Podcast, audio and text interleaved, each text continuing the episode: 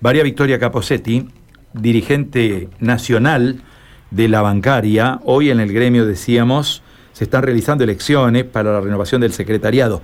Eh, María Victoria, ¿cómo está usted? Muy buenos días.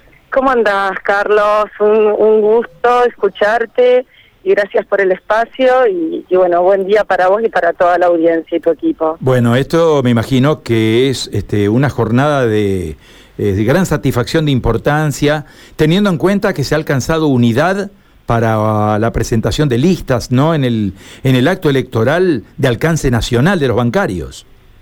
Sí, nosotros tenemos un conductor impecable que es Sergio Palazzo, hoy ya diputado nacional en representación de la provincia de Buenos Aires. Y bueno, un honor acompañar a él en la lista y también una vez más una muestra de acción democrática de, consensos, de templanzas, de, pensarnos en los desafíos que se nos avecinan.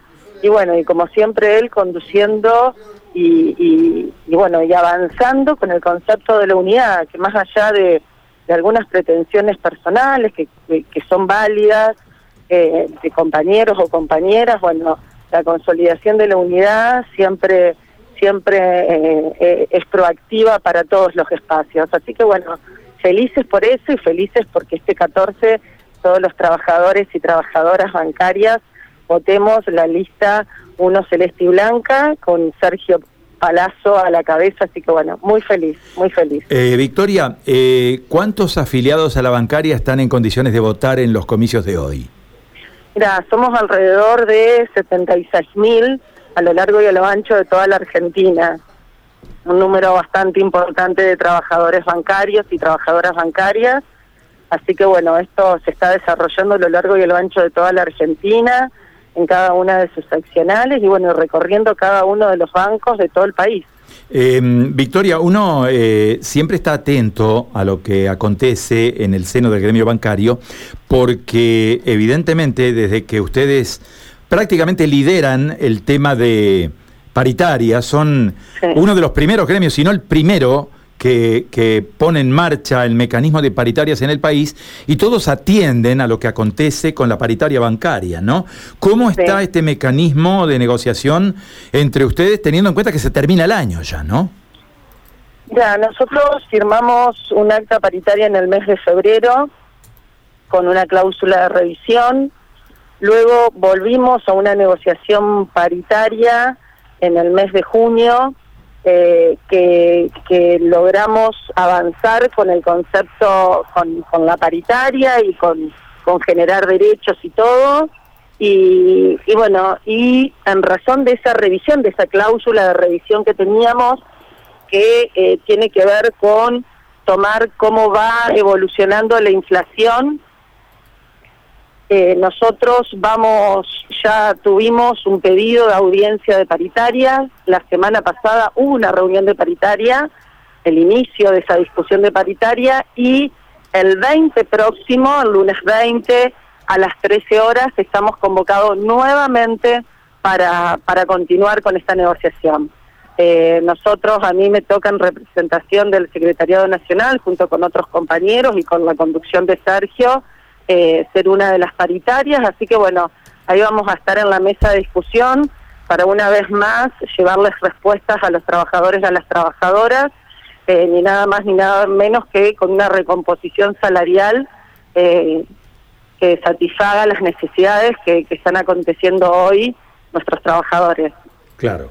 Victoria, otro tema que no deja de eh, no dejamos de prestarle atención, tiene que ver con algunos conflictos que han afrontado a lo largo del año 2021, ¿no? Eh, últimamente han tenido eh, dos medidas de fuerza semanales, este, el viernes anterior y el inmediato anterior en una entidad privada de nivel internacional. ¿Cómo ha evolucionado este conflicto que usted venía manteniendo con Santander? Mira, nosotros dentro de la última reunión de paritaria en el ámbito del Ministerio de Trabajo de la Nación, eh, planteamos dentro del acta, está planteado el tema de ni nada más ni nada menos, como para que la gente entienda que esto no, el usuario, el cliente que va al banco y ve que el banco está cerrado y que no puede, eh, no podemos hacer eco a sus necesidades, es que están en juego nada más ni nada menos que el cierre de 100 sucursales a lo largo y a lo ancho de todo el país. Una empresa de carácter internacional, no voy a dar el nombre, todos lo saben, eh, tiene una insignia eh, roja y blanca, y, bueno, y vienen con una política de achique, con una política de externalización de los trabajadores bancarios, del trabajo bancario, sacándolo fuera del sistema, con fintech, con otras empresas que hacen ni nada más ni nada menos que la prestación de servicios bancarios.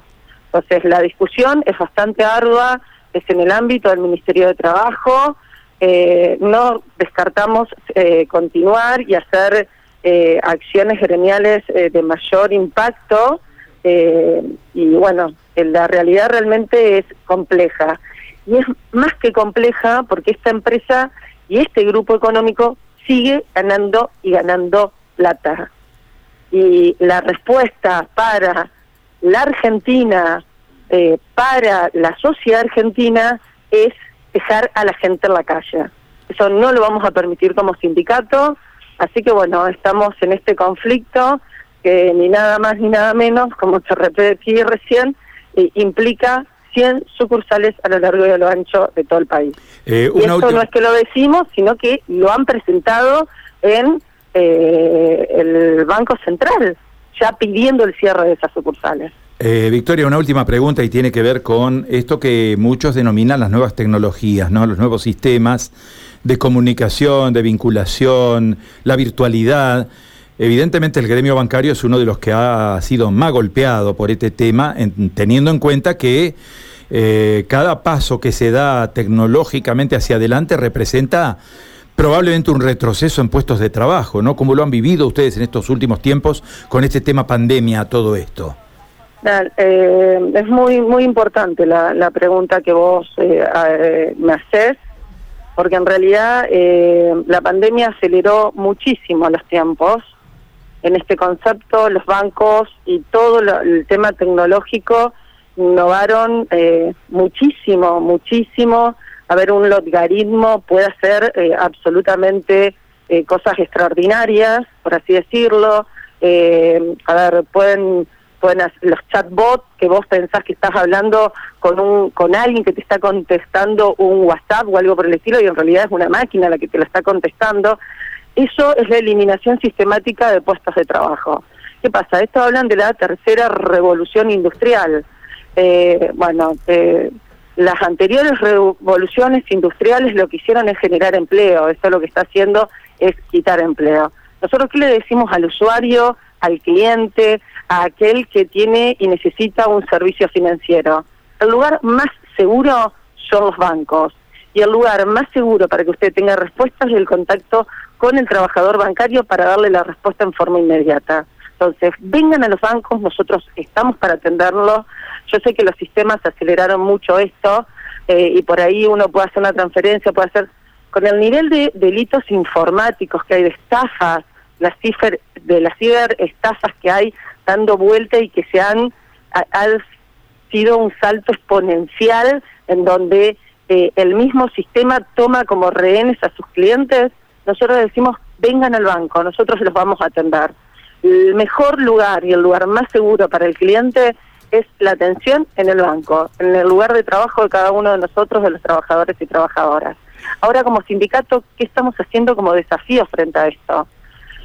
Estamos implementando sistemas de reconversión laboral, de capacitación, exigiendo a las empresas capacitaciones sistemáticas para que el trabajador no sea un trabajador eh, que quede eh, desconectado con la realidad y con los avances tecnológicos, sino que sea un trabajador renovable, un trabajador proactivo para las empresas. Bueno, eh, nosotros estamos apelando a eso, exigiendo capacitaciones y que, a ver, la medida de ajuste y de achique no sean ni sucursales ni los trabajadores y trabajadoras del sistema financiero de la República Argentina. Eso es la, la, posición de nuestro sindicato. Estamos trabajando arduamente eh, para poder llevarlo adelante y es un desafío que el 2022 se nos avecina realmente de manera importante y contundente. María Victoria, muchísimas gracias, muy atenta eh, por estos minutos. Eh. No, gracias a ustedes y a disposición de lo que necesiten. Y como les eh, vuelvo a decir, Hoy es un día de celebración, de acción democrática, de que los trabajadores y trabajadoras bancarias elegimos la conducción de Sergio Palazzo, la lista 1, celeste y blanca, por cuatro años más en la cabeza de nuestro sindicato. Hemos logrado eh, acciones gremiales y conquistas gremiales y conquistas de derechos extraordinarias, pero esto no es posible sin el acompañamiento de cada uno y de cada una de las trabajadoras. Hoy lo hacen con su voto y a diario nos hacen en cada, en cada palabra, en cada crítica constructiva, en cada encuentro que tenemos. Así que bueno, celebro eso y muchas bendiciones y salud, salud y a seguir cuidándonos. Que tengan una buena jornada. Adiós. ¿eh? Bueno, gracias a ustedes. Gracias. Bueno, María Victoria Caposetti es dirigente gremial de bancarios santafesina, va a ocupar eh, en esta lista que encabeza Sergio Palazzo la Prosecretaría de Finanzas del gremio, un punto estratégico eh, en la conducción de la bancaria para los próximos cuatro años.